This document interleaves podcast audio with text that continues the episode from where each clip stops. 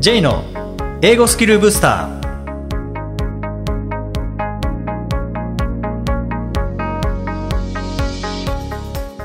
明けましておめでとうございます J こと早川浩二です明けましておめでとうございます。アシスタントのあきです。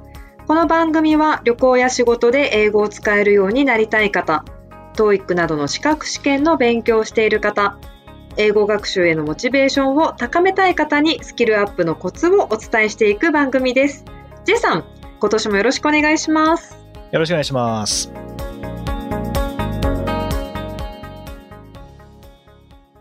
いや年始ということで2022年始まりましたねはい、始まりましたね。はい。秋さん、改めまして今年もよろしくお願いいたします。はい、こちらこそよろしくお願いします。はい。それからリスナーの皆さんも今年もよろしくお願いいたします。お願いします。で、まあ、年始ということで、今年の目標立てた方も多いと思うんですけども、はい。秋さん何か目標って立てられましたか？なんかこう、ま、毎年毎年何か目標を立てようかなって思うんですけれども、うんなんか結局私って、なんか目の前の、なんか仕事だの、なんだのっていうの、目の前のことに全力投球するみたいな感じになっちゃうので、なんかこう、あんまり目標って立てなくていいのかなって最近思って、もう今の、えーことを全力でやるっていう感じですかね。うん、いいですね。意味を今、今を生きるみたいな感じですかね。今を生きる。よく言えば、そんな感じですかね。あうーん。まあ、あの、今年の目標ですね、立てられた方も立てられてない方もいらっしゃると思いますけども、まあ、これってやっぱり、秋さんもおっしゃいましたけど、やっぱり自分にとって一番いいやり方っていうのを進めていくっていうのがおそらく一番いいと思うんですよね。なので目標立てたい、立てた方がうまくいくっていう方は立てるべきだと思いますし、いや別に立てなくても、うん、普段通りでやっていけばいいっていう方は立てる必要はないと思うんですけども、はい。まあでも今日はですね、その目標設定のお話えしたいと思うんですけども、はい。まあ、目標ってこう目標達成のためにみたいな、まあ、目標達成っていう方が目標設定よりも言葉としてはよく聞くような気がするんですよね。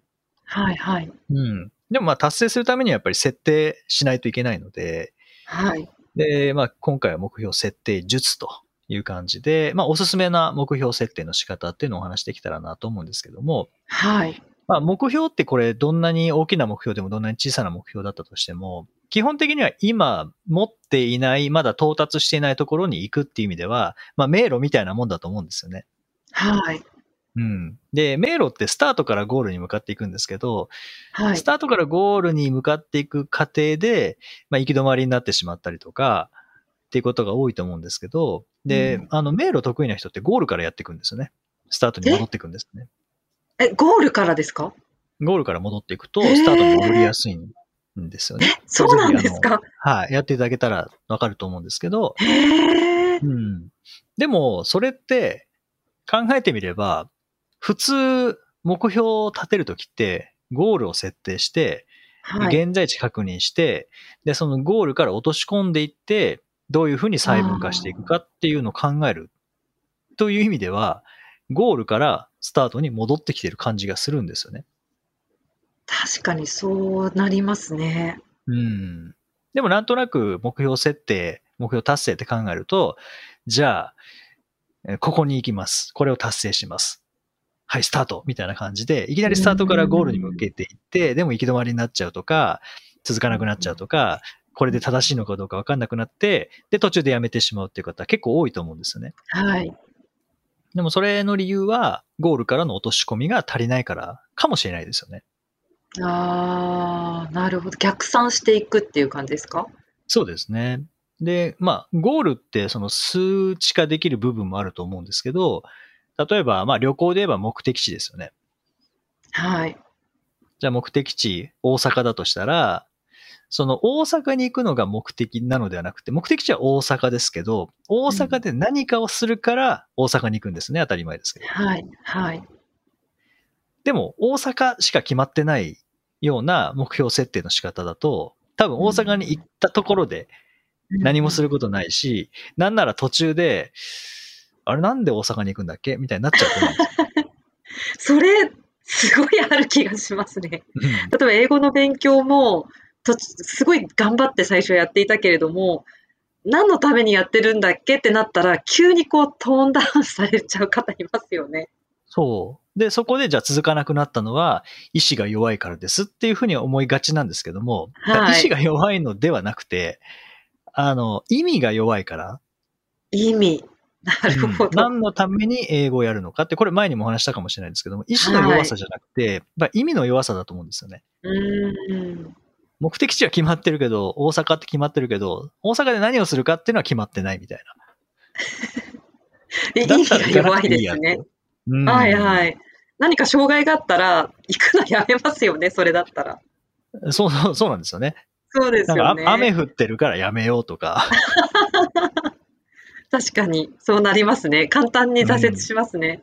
はい。でも大阪に行って USJ 行って、こんなこと楽しむんだっていう目的があったら、まあ雨ぐらいだったら行きますよね。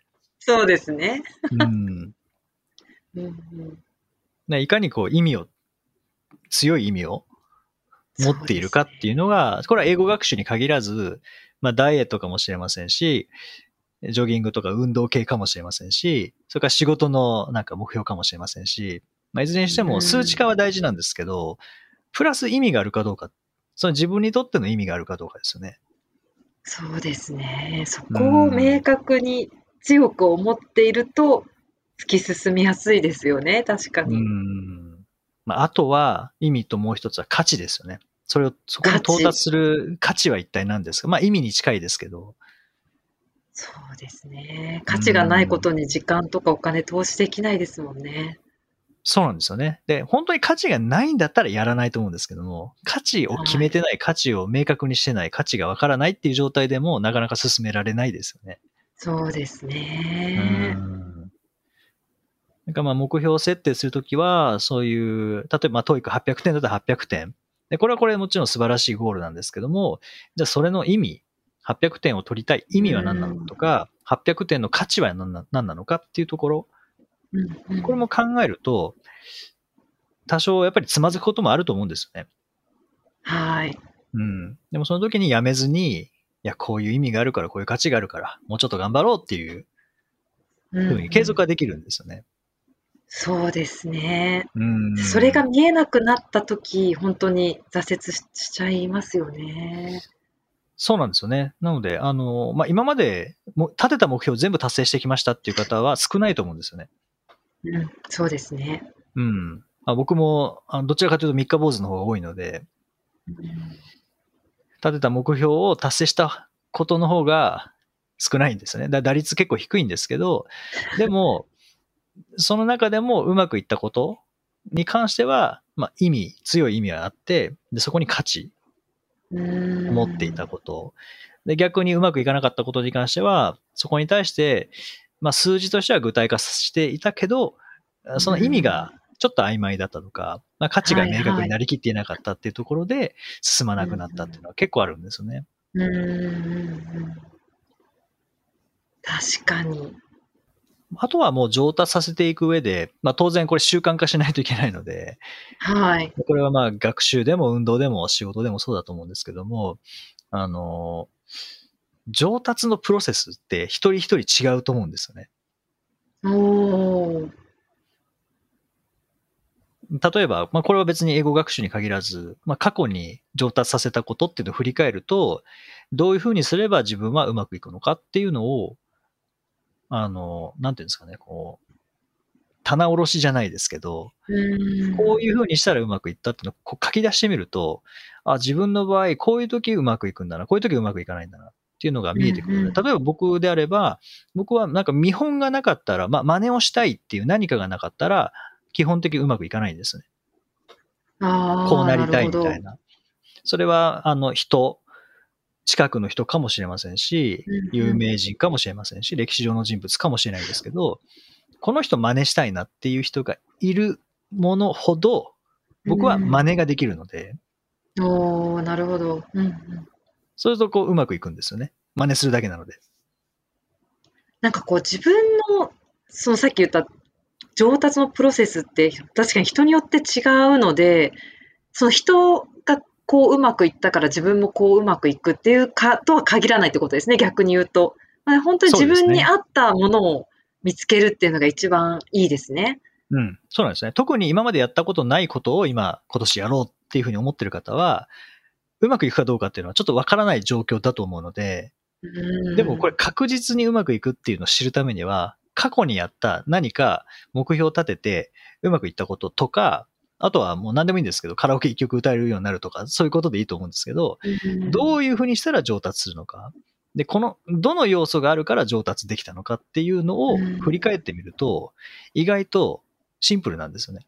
うーんそこにしかも自分がまたハマりやすいですよね、きっと。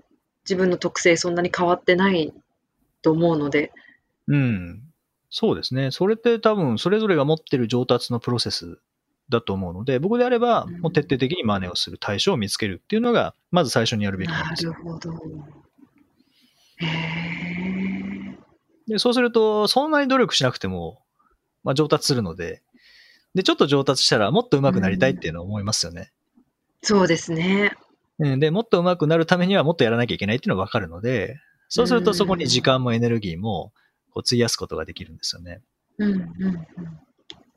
やっぱり楽しいっていうのもそこにあったんですか？その見見本を真似るっていうのは楽し、ジェイさんにとってはやっぱり楽しい。まあ楽しいですよことなんですかね。そうですね。近づけていくっていう、うん、ことなので、いかにもそのモデルに対して近づけていくかっていうところなので、それはまあ英語でもそうですし、前で人前で話すっていうのでもそうですし、野球でもそうですし、サッカーでもそうですし、すべてにおいて、まあ、カラオケでもそうですし、すべてにおいて見本があって、こういうふうにややりたいっていうのがあって、そこを真似ていくだけなので、うーん。確かにすごいシンプルですよね。うーん。そう。で、これ本当にいろんな人にこれ話を聞くと、プロセスの中に必要なものって一人一人違うんですよね。ああ。何か誰か一緒に何かをするときが一番自分が上達できるっていう人もいますし一人の方が上達できるっていう人もいますし、ああ、確かに。あ、なんか本当一人なのか、グループ戦が好きな人と個人戦が好きな人って分かれるかもしれないですね。そうですね。ああ、それはそうかも。うん。で、教えてもらいながらの方が上達させたいって、まあ、絶えず教えてもらいながらの方が上達できる人と、最初だけ教えてもらって、あとは自分で工夫しながらやっていく方がうまくいくっていう人もいますし、そうですうね。ん。習うっていう、学ぶとか習うとかっていう時も、そういったことが入ってきますね、要素として。そうですね。だそういう意味では、こう、目標設定して、まあ、達成に向かっていく過程で、もちろん何を達成したいかっていうのも大事なんですけども、どう達成するか、どうやってそれを続けていくかっていう方が、まあ、当然やらないと達成はできないので、どうやっていくかっていそうう、その強みの落とし込みっていうのは実はこう過去にあって、ですね。うんうんそれを振り返ると、いろんなヒントがあるんですよね。ヒヒントというか答えですよね。もう答え。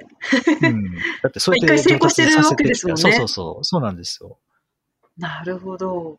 うん。ちょっとうまくいったらそれは自信にもなるので、僕、目標設定って結構自信を増幅させるものとしても、自信増幅装置にもなるなと思って。ああ。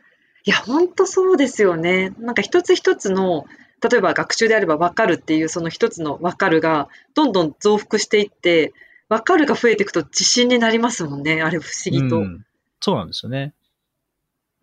そしたら、あ、このやり方でいいんだっていうふうになるので、で楽しくなってきて、もっとやりたいってなって、結局時間エネルギー使うので、もっと上達しますからね。そのループにはまれればいいんですよね。うん。その答えは、僕はもう、それぞれの人が持ってる過去の体験にあると思うんですよね。うーんなんかよくありがちなのは自分の特性もまあこういうやり方がいいって分かってるけど誰々さんがこのやり方が最短でって言うとそっちもいいんじゃないかって思ってしまって迷うみたいなのはよく聞きますよね。うん。でそういうのでどう思いますか？あ、ヒントにするのはいいと思いますけどね。で、実際にやってみて、やりやすければ取り入れればいいと思いますし、ああやってみて。うん。やりにくかったり、これ合わないなって思ったら、取り入れなくていいと思うんですよね。うーんなんかその取り入れてできないかなってなった時に自分がダメなんだって思いがちな人、私も含めてですけど、新しいそのメソッドを取り入れて、あの人はすごいうまくいったのに自分はできないってなると、結構自分を責めがちになるケースもあると思うんですよね。あ、私には能力がないからだみたいな。でもそれは違うってことですよね。違うと思いますけどね。やり方、単なるやり方の違い、それが合うか合わないかですよってことですね、きっと。それこそなんか、調味料みたいなもんで、これには合うけど、これには合わないみたいなのってありますよね。優劣とかではなくてってことですよね。ではなくて、もう単純に違いっていう。単純なる違い。なんか、そのレベルの差っていうのもあるかもしれないですよね。その人のそのレベルにはすごくちょうどよかったけれども、今の自分にはただちょっと早いだけで、後になってきたらすごく最適な時期が来るとかもあるのかなとか。あ、それはありますよね。例えば、まあ、英語で言うと、あの、英語で考えましょうみたいなのって、ある一定のレベルの方にはすごくいいと思うんですよね。普段日本語でずっと考えてて、なかなか英語力上がんないなと思ってた人が、英語で考えるようになって、英語で独り言を言うようになって、一気に英語力が伸びるってケースはありますけど、じゃあ、これから英語を勉強する人が、じゃあこれ英語で考えるの大事だから、英語で考えてくださいねって言われたところで、英語で考えるなんてできないですもんね。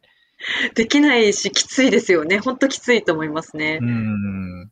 なそれは自分の今の、その現、それこそ現在地がどこなのか、で、現在地でできることは一体何なのかっていうところですよね。うそうですね。うん。あと、まあ、目標ってなんか種類がいくつかあって、まあ、一つは達成目標ですよね、はい、何を達成したいか。で、その達成するために何をするかっていうのが行動目標。で、その行動することによってどんな知識とかどんなスキルが身につくのかっていうのが、まあ、学習目標って、大体こう3つに分けるケースもあって、達成目標、行動目標、学習目標。で、目標を作るときって大体達成目標は考えるんですよね。はいはい。で、行動目標も考えるんですよね。だけど、その結果、どんな知識、スキルを身につけるのかっていう学習目標ってあんまり考えないことが多いので、やってて意味あんのかなって思うときって、学習目標が明確じゃないときだと思うんですね。ああ、そうですね。だって01じゃないですか、できないっていうところからいきなりできるってところに行くわけじゃないので、ちょっとずつできるようになって、ななんか今日はできたけど、昨日できなかった。で、昨日できたはずなのに今日できなくなった。みたいなのってあると思うんですね。はいはい。でもなんかそれって徐々にできていって、その打率が上がってくるっていうだけだと思うので、で、それはこれをやったら、こういうスキルが身についてきたっていうのが明確だと、途中でやめなくなりますし、これをやったから今こういうのはちょっとずつできるようになってきたんだなっていうのはわかると思うんですよね。ちょっとざ、あれですかね、細分化する必要があるってことですかね。そのざっくりとしたその学習目標じゃなくて、逐一こう2ヶ月なり1ヶ月なりちょっと細分化した目標を達成できているかをチェックできるといいみたいな感じなんですかね。そう、そうですね。まあ、達成目標って、例えば年末にこれを達成していたいっていうのだったら、年末までわかんないので、はい。それは例えば半年後とか3ヶ月後とか1ヶ月後の達成目標っていう意味でもいいですし、まあそのために毎日何をしていくかっていう行動目標ですよね。はい、これをすることで達成ゴールまで行く。で、その行動することで、どんな知識とかどんなスキルが身につくのかっていう学習目標。ああ。うん。で、その学学習目標を設定するために、じゃあ、どんな知識とどんなスキルを身につける必要があるのかっていうのも、先に決めておかないと、なんかこっちでいいのかなっていう、それこそなんか適当に迷路を進んでるけど、ゴールに向かってんのかどうかわかんないなってなっちゃうので、はい。例えばスピーキング力を伸ばしたいってなった時に、当然、単語力は大事だと思うんですよね。はい。で、単語力大事なので、じゃあ単語だけやります。で、あとは、えー、問題を解きますってなったら、じゃあスピーキングに近づいてるかっていうと、多分近づいてないんですよね。問題を解くっていうのはスピーキングではないので。うでね、うん。じゃあ話せるようになるためにはどんな知識、どんなスキルが必要なのかっていうのを考えると、例えばじゃあ日本語を話せるようになった時、覚えてないと思いますけど、なんで日本語が話せるのかっていうのを振り返ってみると、単語力はもちろんあると思うんですけど、はい。あとはまあ文法力ですよね。はい。あとは音ですよね。音声化できるってことですよね。あとは人が言ってることがわかるとか、なんかそういうふうに細分化できると思うんですよね。じゃあ英語で考えたら、どういう力、どういう知識、どういうスキルが必要なのかっうんていうのを、なんかこう、まあ一気にはみんななかなか身につかないので、確かに。うーん、そのステップをこう、まあ、うん細かいステップを考えていくと、意外と目標に近づきやすくなるかなと思うんですよね。そうですうね。んで、そこまで決めた上で必要なことが、もうかいかに環境を作るかですよね。本当、その環境って大事ですよね。なんかこう自分自身のことを自分で変えられないので、なかなか人って。なので環境に頼るって、すごい私は効果的かなって思うんですよね。やらざるを得ない環境とか、うん。なんか自分のモチベーションを上げてくれるような環境とか、なんか身を投じてみるっていうのはすごく大事ですよね。そうですね。環境がなかったら、せっかくそこまで細かく細かく考えてきたのに、環境に入らなかったら何も進まないですからね。そうなんですよね。うん運動であれば、例えばジムに申し込むかもしれませんし、うん。あの、ジョギングであれば走るコースを決めるかもしれませんし、うん。それこそジョギングウェアを買いに行くとか、シューズ買いに行くとか、そういう、まあ道具系かもしれませんし、はい。うん。っていう目標設定一つとっても、いろんな要素ありますよね。そうですね。うんなんかその、私の場合、ジョギングっていうのが、まあ一つの、なんか、習慣化したいものではあるんですけど、人を巻き込むっていうのはやっぱいいですね。ただ一人で走るとなんかつまらないので、誰かと一緒に走るとかっていうのはよくって、例えば息子を誘うとか、無理やり息子を誘って一緒に走るみたいな。そうすると、自分の目的でだけじゃなくて、でも息子も走ることによって、あの、健康増進になるかなっていうことで走らせて、なんかダブルの目的になるので、なんかより行動が促進される気がしますね。うん。そうですよね。人を巻き込むっていう。あとは、なんか一回で最初に決めたことを、だけでうはいまくいかせようとしないってことですかね。ああ、それはありますね。うん。その最初に決めるのはもちろん大事なんですけど、まあ、あくまでこうはい頭で考えたものですからね。そのまま本当そうですね100%それでいけるかっていうと、なかなか電車の時間調べるのとは違いますからね。そうですよね。現実どうなのかわかんないですよね。やってみないと。うん。だからやってみてうまくいくならそれは継続して、うまくいかないならもう軌道修正かけながら、まあそこはもう工夫しながらですよね。これがうまくいかなかったら、じゃあこっちはどうなんだろうっていうので、多分その辺って料理とか、僕は料理できないので、あの想像で話しますけど、料理の味付けなんかは、それこそレシピ通りにやれば、まあそのレシピの味にはなりますけどね。でも例えばレシピ通りにやったらちょっと、ちょっと辛いな、だったら少し塩分控えめにするとか、なんか物足りないな、だったらなんか別の香辛料入れるとか、調味料入れるとか、うん。そういう工夫もできますもんね。いや、本当ですよね。うん一回で全部レシピ通りにやったからうまくいくとは限らないですよね。だって自分の味覚もありますしね。自分がどう感じるかっていう部分が入ってないですもんね、レシピには。うん、そうなんですよね。なのでまあ、ただまあレシピは作っておかないといけないと思うので、最初。うんで、その通りにやってうまくいかなかったら、自分なりのレシピに変えていくっていう感じですかね。ああ、確かに確かにうん。本当そうですね。で、そのレシピが揃った時、自分にぴったり合うレシピになった時に、もう本当に一番うまくいくんでしょうね。そうですね。うん。で結局それを、そのレシピを改善していくためにどんどん進んでいくしかないんですね、きっと。止まっちゃうと最良のレシピってわかんないですもんね、やめちゃうと。そうなんですよね。だからまずはやってみるっていうことですよね。うーん。修はい正修正で最良を見つけていくしかないって感じですかね。うん。で、まだ1月ですからね、そこでこうレシピ作りをしていく。で、まあもしかしたらこの今回の配信を聞いていただいている時期が1月ではなくて、まあ8月かもしれませんし、10月かもしれませんけど、まあそれでもレシピ作りは遅すぎるってことはないですからね。早すぎるとか遅すぎるってのはないですからね。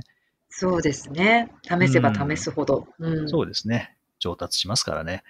そうですね。はい。ということで、はい。ぜひ、あの、レシピ作り。これはもう僕自身もやらないといけないことなので、うんあの、レシピ作りをしていきたいと思いますし、リスナーの皆さんも、えーよろしければ、えー一緒にレシピ作り、えーしていかいかれたらと思います。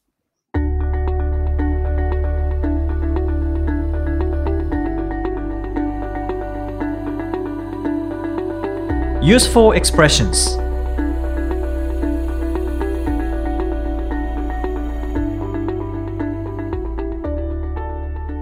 続いては、英語の名言から学ぶお役立ち表現をご紹介いただきます。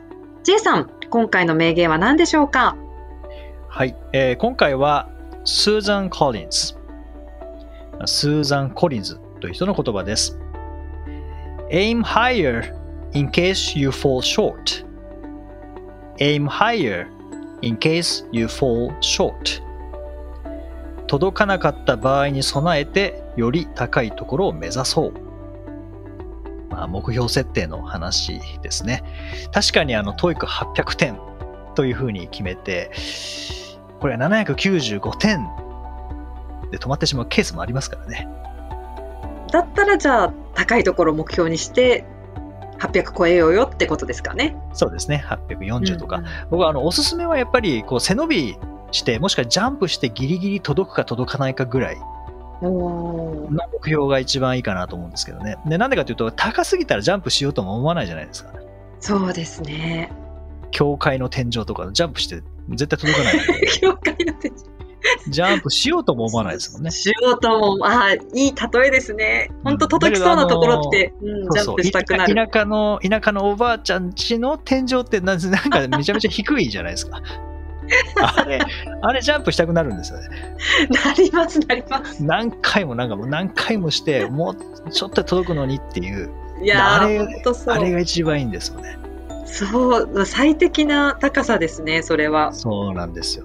これでも、あの、別にそのまま手伸ばして届いちゃう場合は、うん、別に頑張ろうとはしないので、そうですね。うん。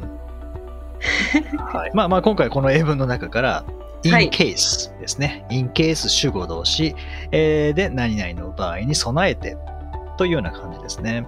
はい。ななんか、アキさん、例えば、なんかどんな表現とかってはい。ありますか？例えば、さっきの in case 主語動詞みたいな感じで使うのであれば、in case I'm late, please go ahead of me. もし私が遅れる場合に備えて先に行っていてくださいみたいなああ、そうですね。なんか感、じで使えるかなと。はい。うん。まあ、if で代用することもできますけど、ああ、そうですね。でも、if って、そうかそうじゃないかっていう、なんか、二択、もしこうだったらこうしてね、なりますけど、でも、in case っていうのは多分大丈夫だけど、ああ、そういう場合に。備えてっていう感じですよね。はいはい。起こらないような気がするけど、まあその場合に備えてみたいな。そうですね。in case。うん。あと、なんか会話でよく使うのは、あの、just in case ってやつですよね。そうですね。これは本当に万が一のため、念のためみたいな感ですねじですよね。うん。これも、just in case も便利ですよね。念のため。そうですね。例えば、うん take your umbrella just in case。念のため傘持っていきなよみたいな。うんうんうん。まあそうですね。まあもちろん雨が降る可能性に備えてってことであるんですけど、多分まあうん誰が聞いてもそのそこは言わなくても分かるので省略してますよね。そうですね。まあでもこれ、な in るほど case とか just in case は、うん、あの便利な表現ですからね。会話でもはいはい結構使えますし、はい、ぜひ活用していただけたらと思います。はい。第101回をお送りしました。J さん、はい。今年の目標は J さんは何か決めましたか？今年の目標、はい。うん、達成目標じゃなくて、はい。行動目標で言うと、おーはい。普段やってなかったことやりたいなと思って、はい。あの、歴史上の人物とか、それこはそ、今回の名言みたいなうん。ので、気に入ったのがあったら、はい。それを実践してみようというのが、今年の行動目標ですね。実践するってことですね。なんか記憶に留めとこうとかそういうレベルじゃなくて、それを実践するってすごい、すごいですね。うん、なんか面白いかなと思って。な、あな、ーそその結果どうなるかはわからないですけど、なんか、あ、これいいなっていうのがあったら、実践してみるっていうのが、まあ、今年の行動目標ですね。具体化するってことですか？あ単純にこれ確かにその通りだないい名言だみたいなじゃなくてじゃあこの名言に沿ったこの行動をしようってよりこう具体化させて行動に移すみたいな感じなんですか？そうですね。そこから何か学ぶものっていうのがあるはずなので、ななんかね、前やったのが、一回だけやったことがあって、ベートーベンがコーヒーを飲むときに、なんはか、毎回64粒かなんか忘れましたけど、あなんか数えて、そう、これも前に話したことあるんですけど、数えてはい。そう、それで飲むっていうのを読んで、あ、習慣化の本を読んだときに、習慣化じゃない、習慣、偉人の習慣の本を読んだときに、そんなこと書いてあって、一回やってみたんですよね。コーヒー豆を数える。数える。その引く前のコーヒー豆を数えあて、うん。で、入れて、引いて、飲むんですけど、そしたら、普段全くそんなこと思ったこともなかったんですけど、コーヒー豆って大きさいろいろあるんだなっていう、何かに生きたかっていうと分かんないですけど、コーヒー豆って大きさいろいろあるんだなっていう気づきがあったので、多分いろいろそっか。なるほど。気づきがありそうだなと思って、それをやるのが今年の行動目標の一つですね。ああ。いや、なんかそういう名言とか、なんか日本語とかでも、えっと、早起きは三問の得とかそういうのって残ってるってことは、多分意味があるとか、皆さんが誰か実践して、あ、これは確かにって思うから残ってたりするんですよね、きっとそういうのって。いや、間違いなくそうだと思いますね。ですよね。だじゃなかったら消えてなくなる言葉ってたくさん多分あると思うので、うんうん。だから多分それって本当やると意味があるんでしょうね。あります。それこそ、今、アキさんがおっしゃった、早起きは3問の得。ももうこれをちょっともじって、 TOEIC 勉強している方にお勧めしたいのが、はい。早起きで3問解くっていうのを僕はお勧めしたいんです。おお、え、すごい、それいいですね。はい早起きでは3問解くはあ、くそれちょっとこ、結構。授業でおお勧めしてたんですけどね。早起きで3問解く。ああ、これは名言ですね、J さん。名言かどうかわからないですけど、迷う方の名言ですけどね。いやいや、なるほど。あ、それはいいですね。朝起きて早速頭働かせるって。うん。で、目標ってそんなにこう、壮大な目標だけが目標ではないので、うーん。で特に行動目標に関しては、本当にあの、気軽に手軽にできるぐらいがちょうどいいんですよね。いや、本当ですよね。うんそんなダイナミックに変えられないですよね、人の行動。いやー、難しいと思いますのでね。はい。まずは小さな行動目標で、まあ小さなことからコツコツとですよね。西川清さんも言ってましたけどね。よく覚えてますね。は いそんな風におっしゃってたんですね。安清の漫才大好きなんですよね。そうなんですか？あ、はい初めて聞きました。そうなんですね。まあ、それはいいとして。はい。なので、今年の目標ですね。あの、またちょっとずつこう増やしていって、また実践しながら気づきがあったらシェアさせていただきます。はい。さて、この番組ではリクエストやご感想をお待ちしています。メッセージはツイッターやメールなどでお気軽にお送りください。また、毎日配信の単語メール、ボキャブラリーブースターの購読もおすすめです。J さん、今週もありがとうございました。どうもありがとうございました。Okay, thank you for listening. See you next week.